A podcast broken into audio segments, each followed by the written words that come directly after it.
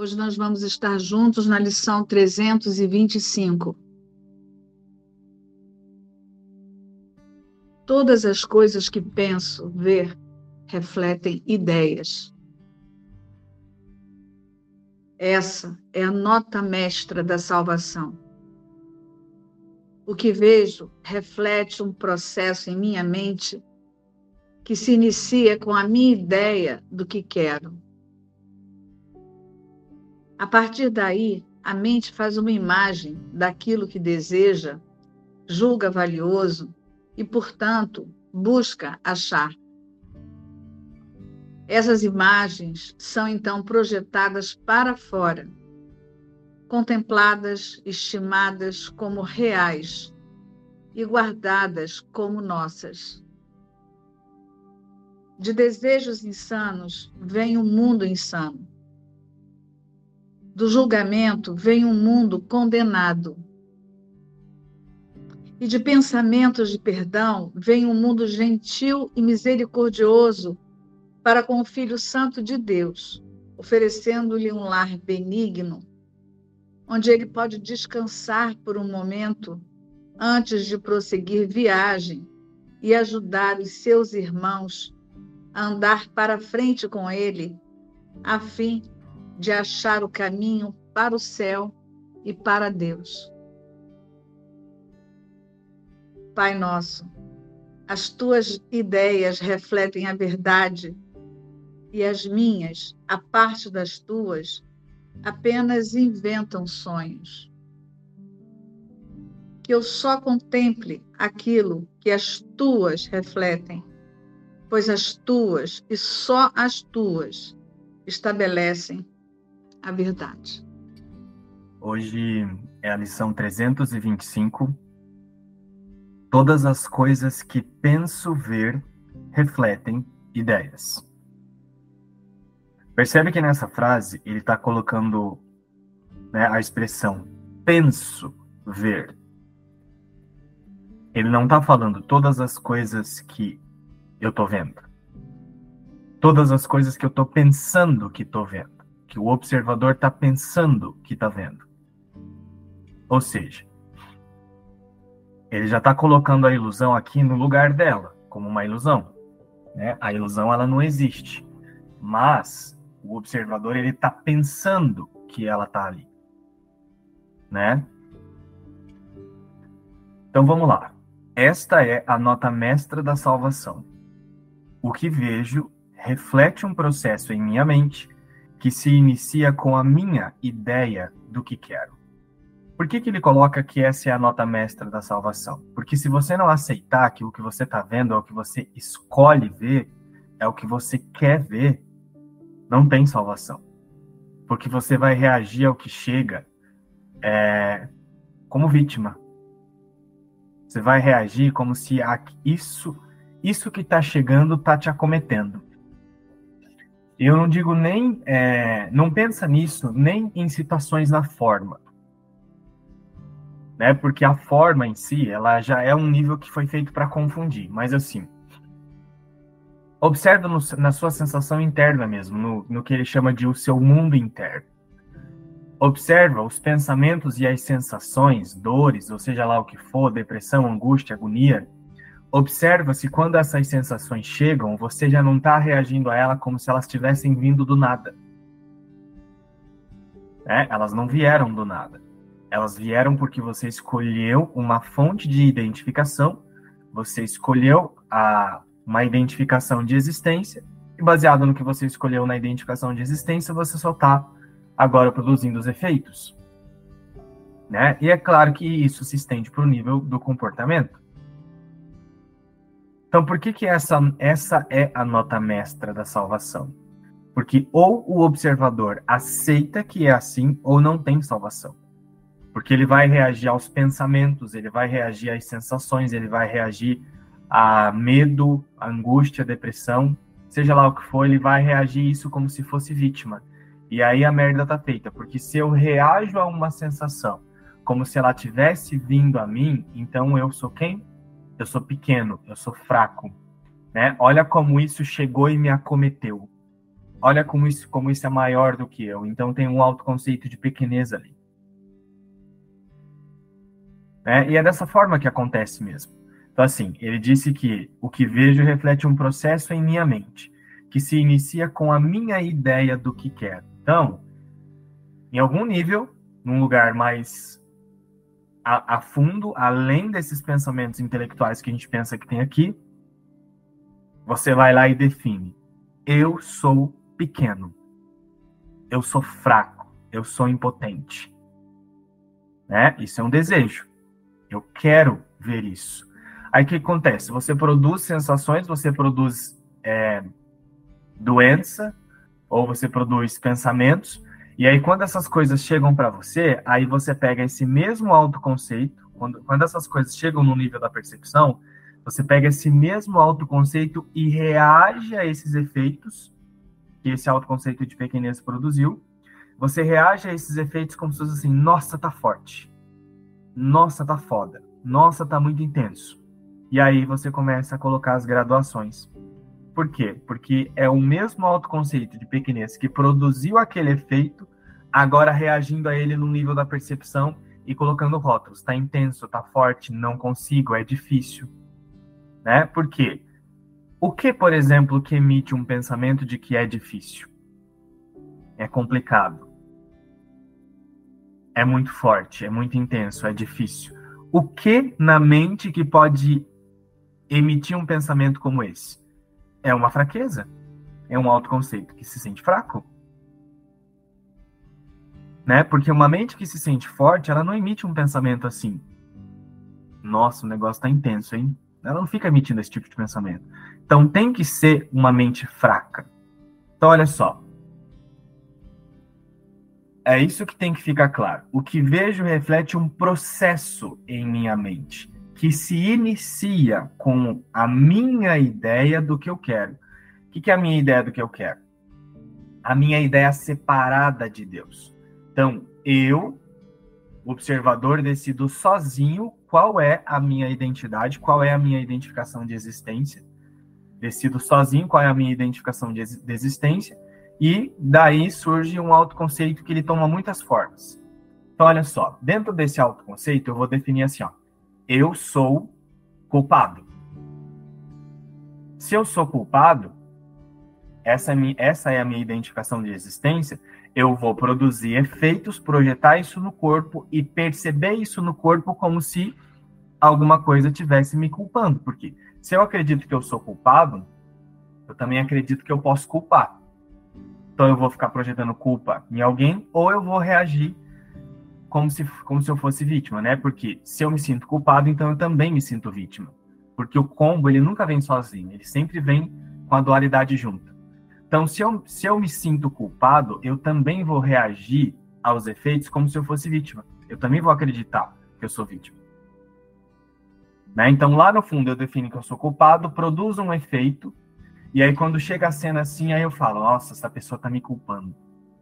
Não, não, é, ninguém está te culpando. É você que está definindo que você é errado e agora você, para não olhar para isso, você só projeta para o lado de fora para você fingir que não é você. Então, por que, que essa é a nota mestra da salvação? Porque o observador tem que aceitar que tudo começa dentro dele. Para essa ilusão se manter, o observador é que decide tudo a partir da identificação de existência equivocada. Então, eu escolho uma identificação equivocada de existência e tudo, todo o resto surge daí. Se o observador não aceita que é isso que acontece, primeiro é uma escolha que acontece dentro para depois ele reagir aos efeitos. Se isso não é aceito, não tem correção. Por quê? Não aceitar isso já é reconhecer como se eu fosse vítima do que me chega. Ou seja, a mente não tem poder nenhum aí de decisão, então. Ela vai falar assim: nossa, tá vindo a mim. Não tá. É uma decisão, é uma escolha tua de identificação de existência. Então, a primeira coisa é aceitar o desejo que eu estou colocando lá dentro na minha identificação de existência. O que eu estou vendo reflete o que eu quero. O que eu não estou vendo reflete o que eu não quero. Se eu não estou vendo a verdade, é porque nesse momento eu não estou querendo a verdade. Se eu estou vendo ilusões, é porque nesse momento eu estou querendo ilusões. A partir daí, a mente faz uma imagem daquilo que deseja, julga valioso e, portanto, busca achar. Né? E aí isso aqui, quando a mente, a, a mente quando, quando, ele diz que a mente julga valioso, ele não está falando que a mente está buscando as coisas que são boas, porque na dualidade não existe bom, não existe ruim. O que que são? O que que é conceito de bom e de ruim? A não ser o que a personalidade aprendeu aqui nesse nível superficial. Né? A mente separada, ela não sabe o que, é bom o que é ruim. Ela simplesmente só produz mais do mesmo. Então, se você se sente pequeno, se eu me sinto fraco, a mente vai produzir efeitos, projetar isso no corpo para a consciência perceber e confirmar a fraqueza. Mas o conceito de ruim é uma coisa que foi aprendido só no mundo. E no mundo a gente sabe que tudo é símbolo, tudo é significado que foi aprendido aqui e está duplamente distante da verdade. Então, a mente, no nível abstrato, ela não sabe o que é bom e o que é ruim. Esses rótulos, quem aprendeu foi a personalidade dentro do mundo. A mente, ela só produz mais do mesmo. Né? Aí fala assim, nossa, mas por que, que eu estou sentindo tanto isso? Por que, que eu estou sentindo tanto isso? Porque você quer sentir isso. É isso que tem que ser aceito. Porque você está escolhendo sentir isso.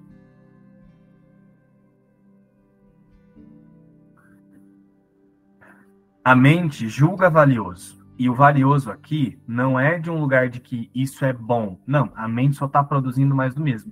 Mesmo que o que ela tá, mesmo que para é, a consciência aqui no nível da forma, ela, ela fica surpresa com isso. Mesmo que o que ela está julgando valioso seja uma depressão extrema.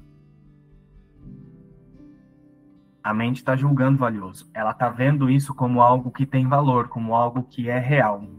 Mesmo que seja um, a morte.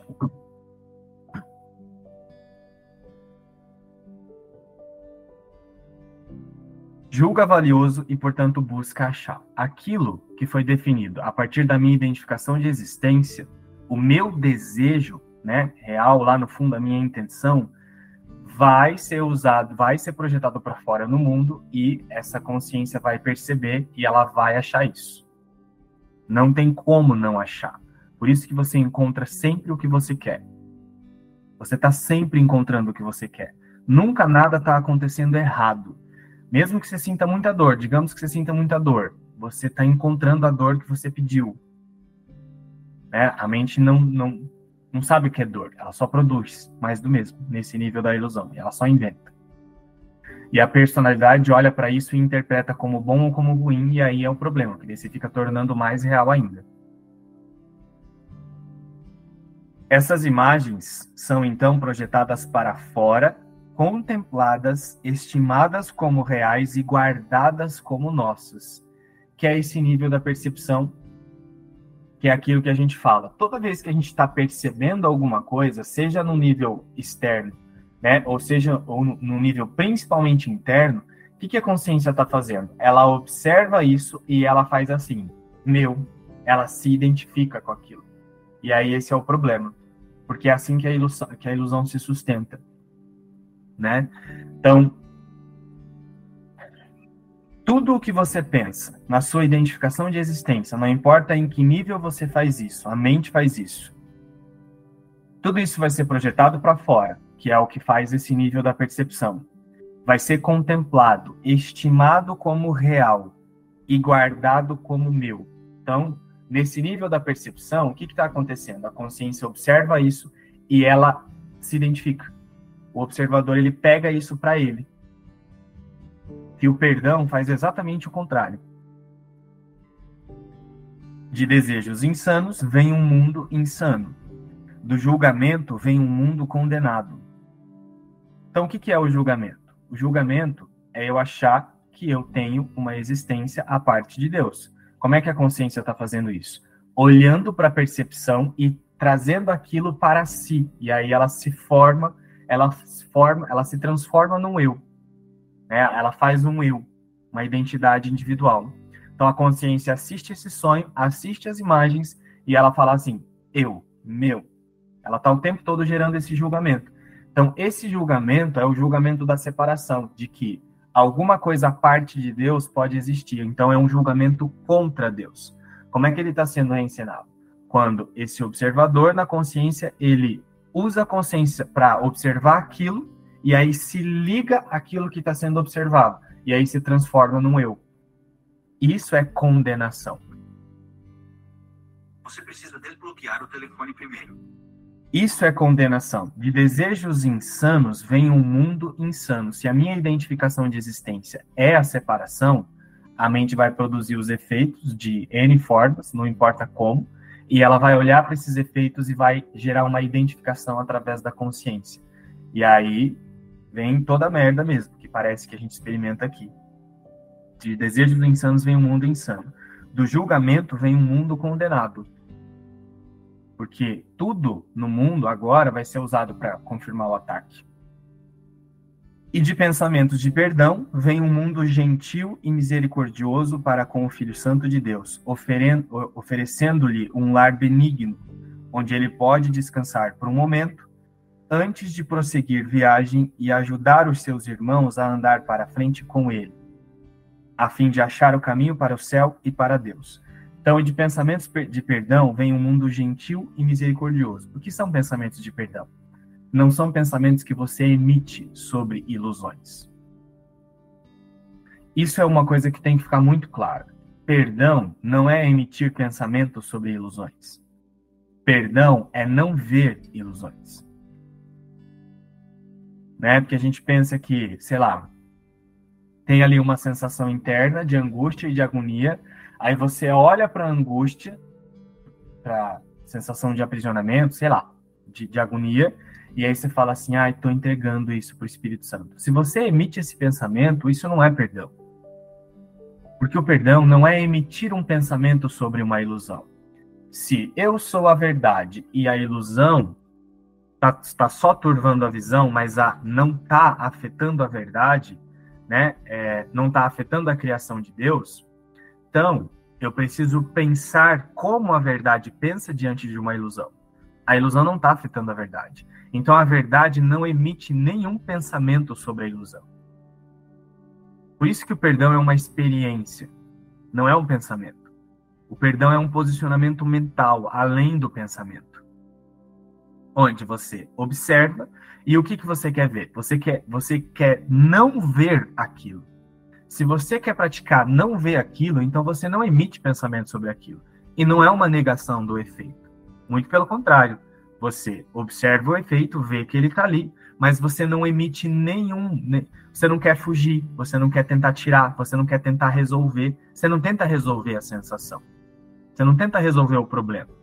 Por quê? Posicionado a partir da verdade, você não sabe o que é problema. Você sabe, você está confiante do que é Deus. Você confia que uma única realidade existe e essa é a de Deus. Então você não sabe o que é problema. Porque para Deus não há problema. Então, você não olha para a ilusão e emite um pensamento. Para o efeito da ilusão, emite um pensamento. Você olha e simplesmente não emite nada, não pensa nada. Você não coloca uma graduação, uma intensidade. Isso está forte, isso está fraco, isso está intenso. Você não fala nada disso. Porque tudo isso é a mente errada. Mas você só observa e não emite nada, porque se aquilo é uma ilusão, aquilo tá lá de verdade. Né? Olha a palavra, ilusão. Uma ilusão, ela tá lá? Não tá? Se uma ilusão é uma ilusão, ela não tá lá. Por isso que tudo que penso ver refletem, refletem ideias. Ideias que eu quero ver porque eu quero ver, porque o observador quer ver, ele está achando que aquilo está lá. Então, se ele praticar não ver, aquilo não vai estar tá lá para ele. Então, esse é o perdão. Então, se eu não quero sentir medo, então eu não vou ver medo. Eu preciso olhar para o medo e simplesmente não vê-lo. E o que, que é isso? É não se confundir com o medo. Por quê? Porque a verdade já não está se confundindo com o medo. Então eu não vou ver medo. Então eu olho para o mundo, para o corpo, e não vejo o corpo. Eu olho para os pensamentos que passam na consciência e não vejo os pensamentos. E não é uma negação dos pensamentos. Eu simplesmente não os vejo. O que, que é isso? Não gerar uma identificação com aquilo. Eu olho para o corpo e aceito que não estou vendo o corpo. E aí não tem opção. Só existe essa maneira de, de aceitar a verdade. Não tem como aceitar a verdade você corpo. Você achando que você é um corpo aceitando a verdade. Não existe isso. Aceitar a verdade é a mesma coisa que não ver um corpo inclusive esse próprio corpo aqui. E uma hora ou outra a consciência vai ter que praticar essa experiência. Então, o perdão é não ver a ilusão. Então, você olha e simplesmente aceita que não está vendo aquilo, porque é sem significado para Deus, para a criação de Deus que não é afetada pelo sonho. Então, de pensamentos de perdão, vem um mundo gentil e misericordioso. De novo, o perdão não, não, não é pensamento, você não emite pensamento sobre ilusão. O perdão é um posicionamento mental. É esse posicionamento mental aqui que ele está chamando de pensamentos de perdão. Perdão é não ver a ilusão, é não ver percepção. Tudo que está no nível da percepção, o perdão não vê. É um posicionamento mental. E é por isso que disso, né, de pensamentos de perdão, vem um mundo gentil e misericordioso para com o Filho Santo de Deus. Né? Não é que o Filho de Deus agora, como ele está trazendo aqui, ó, o filho, de, o filho de Deus agora tem um lar benigno ou ele está descansando por um momento. Não. É que a consciência só não está confundindo o Filho de Deus com isso aqui, com essa ilusão mais. Não está confundindo mais o Filho de Deus com o próprio corpo, com os pensamentos, com os efeitos projetados da ilusão no próprio corpo. A consciência só não está confundindo isso. É por isso que o mundo se torna gentil e misericordioso para com o Filho de Deus, porque o mundo não é mais usado para atacar a impecabilidade do Filho de Deus, né? Que é uma ilusão. O mundo não é usado mais para confirmar a ilusão. É por isso que se torna benigno.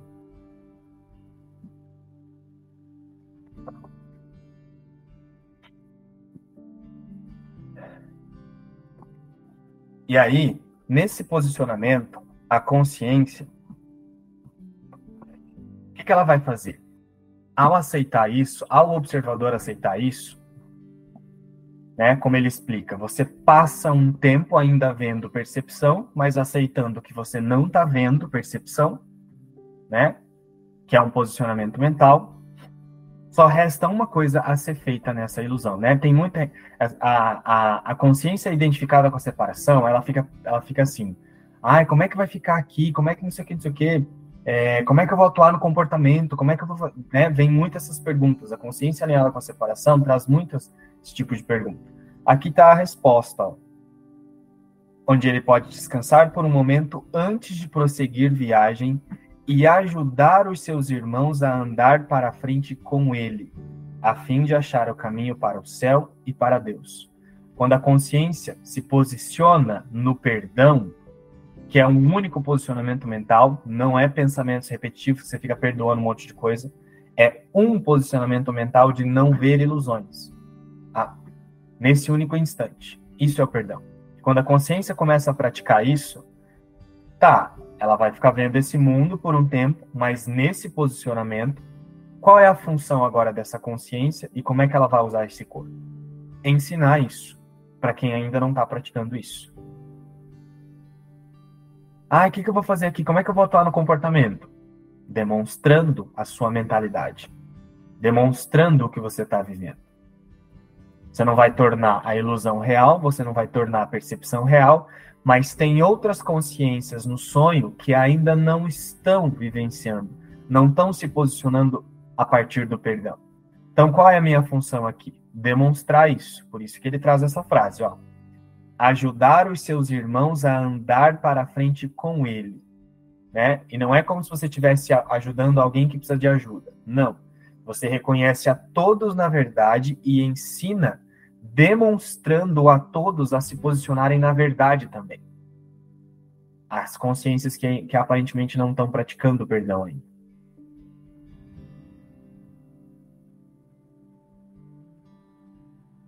E achar o caminho para o céu e para Deus. Pai nosso, as tuas ideias refletem a verdade e as minhas à parte das tuas, apenas inventam sonhos.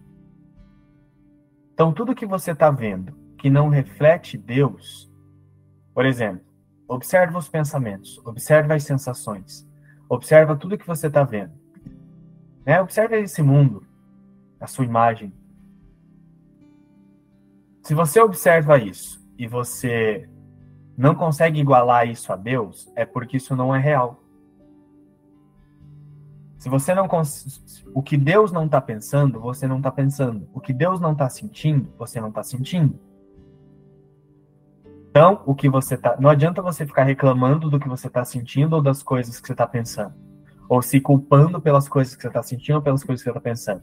Não, a tua única opção e a melhor opção é você olhar para isso e com contentamento se agradecer porque Deus não está sentindo isso, né? Como ele está falando aqui, é uma invenção se eu estou vendo uma coisa que Deus não está vendo, que Deus não está pensando, que Deus não estaria sentindo, então isso que eu estou vendo é uma invenção minha.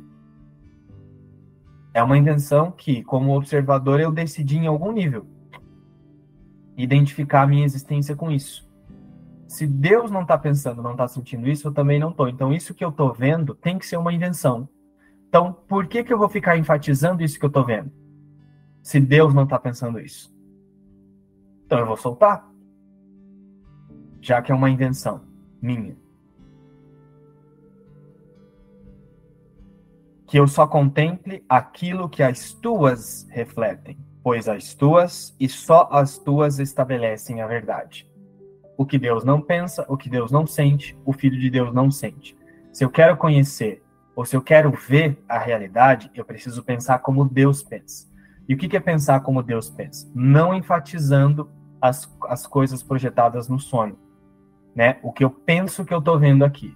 É só parar de enfatizar o eu, é parar de enfatizar o que eu penso que eu estou vendo aqui, não dando né, valor. Pronto, nesse momento eu estou pensando como Deus já. Porque o que Deus não pensa é só uma invenção. Isso tem que estar tá partindo de mim em algum nível. Então é só não dar atenção para isso que pronto eu vejo, eu compreendo o que é Deus. Compreende-se o que é Deus. Então, todas as coisas que penso ver refletem ideias, né? Se inicia aceitando isso. O observador tem que aceitar isso. É uma ideia, em algum nível, que eu estou escolhendo como observador, identificar a minha existência com isso, e todo o resto está partindo disso aceita-se isso e, e, e, pronto. Agora eu vou mudar a minha identificação de existência diante dos efeitos que estão chegando. O que Deus não está pensando, o que Deus não está sentindo, o Filho de Deus não está sentindo.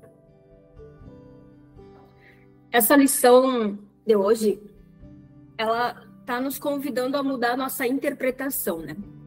Quando ele diz que todas as coisas que penso ver refletem ideias, tudo o que a gente está vendo, que a gente está olhando reflete ideia, ele está falando da nossa interpretação sobre tudo o que a gente parece ver, sobre tudo que a gente está percebendo, né? Porque perceber, percepção é essa interpretação que a gente faz.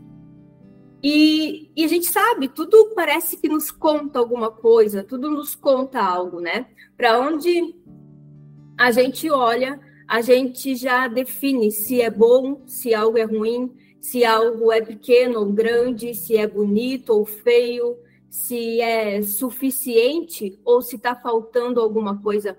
A gente está sempre interpretando. Só que todos esses julgamentos, que são julgamentos já secundários, eles são definidos pelo nosso estado interno pela nossa oração, que é o, o, o primeiro julgamento. que é um julgamento sobre quem somos, sobre a nossa identidade.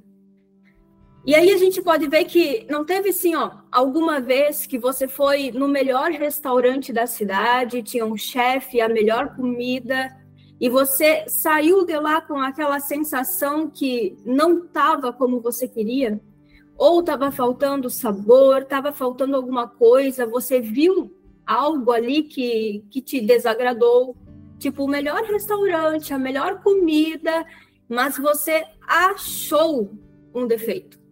Conseguiu achar um defeito. E não teve, talvez, alguma vez que você foi num podrão, sabe? Naqueles carros de rua, comeu um cachorro quente de rua e você achou maravilhoso, perfeito. Comigo já aconteceu assim. Não com cachorro quente, mas já aconteceu. E por que, que isso acontece? Por causa da oração do nosso coração, por causa do desejo, por causa do nosso estado interno. Se o meu desejo ele está alinhado ao pensamento de separação, a limitação, a falta e a rejeição vai ser a base para tudo que a gente vai ver no mundo. Essa interpretação vai ser a base para toda a nossa interpretação sobre as coisas que a gente está é, é, pensa estar estar vendo. Se o julgamento inicial, o primeiro julgamento, esse, lá no nível da oração, ele for separação, eu sou separado, o que eu vou perceber lá fora, o que eu vou perceber no mundo é condenação. Isso é, eu vou ficar sempre insatisfeita, como nesses exemplos ali do restaurante, porque sempre vai estar faltando algo. Ou eu vou dar um jeito é, de me sentir rejeitada em alguma situação, de me sentir excluída, de me sentir vitimizada, sabe? Incapaz, burra, qualquer coisa assim. Eu sempre vou perceber as sensações resultantes do meu estado interno, do estado interno que eu escolhi. E é por isso que nessa lição ele diz: você precisa saber disso, você precisa compreender isso, porque essa é que, é, que é o que ele coloca, a nota mestra da salvação. Tudo está na tua mente. E tudo começa com a tua identificação. A tua identificação vai ser com o quê? A identificação desse observador, né? Não com esse personagem. Vai ser com o quê? Vai ser com a separação ou com a totalidade? A salvação, ela está na consciência, ela está em ti. Ela não está no mundo. O que tu tá vendo lá fora é sempre o que tu já decidiu ali dentro. Então a salvação ela tá no teu estado interno e não no lado de fora. E essa é a nota mestra da salvação. O observador que pensa com Deus, que, que, que tem a mente alinhada a Deus, né, que seu desejo e seu investimento é na totalidade, ele é satisfeito. Ele é completo, ele é feliz, abundante em todos os sentidos. E é isso que ele vai ver no mundo. Como ele fala, um mundo gentil e misericordioso. Um mundo que reflete a criação de Deus. Um mundo que reflete o céu. E é isso. Alinhado com Deus, ele consegue estabelecer a verdade que é no céu aqui na Terra. É, quando chegou essa lição, é, eu fui levada para aquela lição 2, né, que, que é a lição que tudo, as coisas têm o significado que tem para mim, né, o significado que eu dou para as coisas que eu vejo. Né? E aqui quando fala que reflete um processo em minha mente que se inicia com a minha ideia do que quero, é, é sobre uma responsabilidade, né? De, de, assumir que a gente tem responsabilidade sobre aquilo que a gente está é, tá vendo, né? É, e aí, a partir desse lugar de responsabilidade, mas não é uma responsabilidade para o personagem, que o personagem assume uma responsabilidade e acha, e aí se leva para um lugar de culpa e de vitimização, né? É entender que justamente não é sobre o personagem, porque eu não sou o personagem. né? Eu sou aquele que observa, eu sou aquele que vê de fora, eu sou aquele que, que, que escolhe. Então, se eu não estou vendo aqui na minha experiência, nesse momento, um poder de decisão, né? É porque eu, eu ainda acho que eu sou esse personagem e que esse personagem não tem escolha e ele está vitimizado diante daquilo que ele está vendo. Né? Então, se, se eu estou percebendo aqui, ah, mas parece que eu não tenho um poder de escolha diante disso que está aparecendo para mim, é, é, é, um convite muito claro a dar um passo e, e se distanciar, né? um afastamento da, da, da, do que parece estar aparecendo ali, é, para que eu possa aí ver e desenvolver esse observador, para que eu tenha esse entendimento interno de que eu tenho sim essa escolha, que não seja apenas uma uma coisa que eu falo porque alguém disse, que seja uma vivência minha, que eu realmente veja que eu sou esse que pode fazer a escolha, né? Então, o que ficou para mim aqui sobre essa lição é com relação à autorresponsabilidade desse observador. E se eu não, não, não vejo a partir desse lugar ainda, que eu possa me colocar disponível para ver né? Que eu me abra a Deus para que Ele me mostre o caminho, para que Ele, é, é, para que eu coloque toda a minha confiança de que eu vou é, enxergar o que eu preciso enxergar a partir dele, porque eu vou ver os pensamentos e vou saber que aquilo não é. A gente consegue ver claramente quando não são pensamentos de Deus. Consegue ver claramente quando são muitas sugestões que vêm aí na tua mente, né? Então, é, é, essa escolha mesmo, essa decisão e essa autorresponsabilidade, mas não da pessoa, não da imagem, e sim daquele que observa e aquele que escolhe, né? Está no lugar certo e a partir disso ele vai ver realmente aquilo que ele quer. Então a gente continua com as expressões lá no grupo. Um beijo a todos e até mais tarde.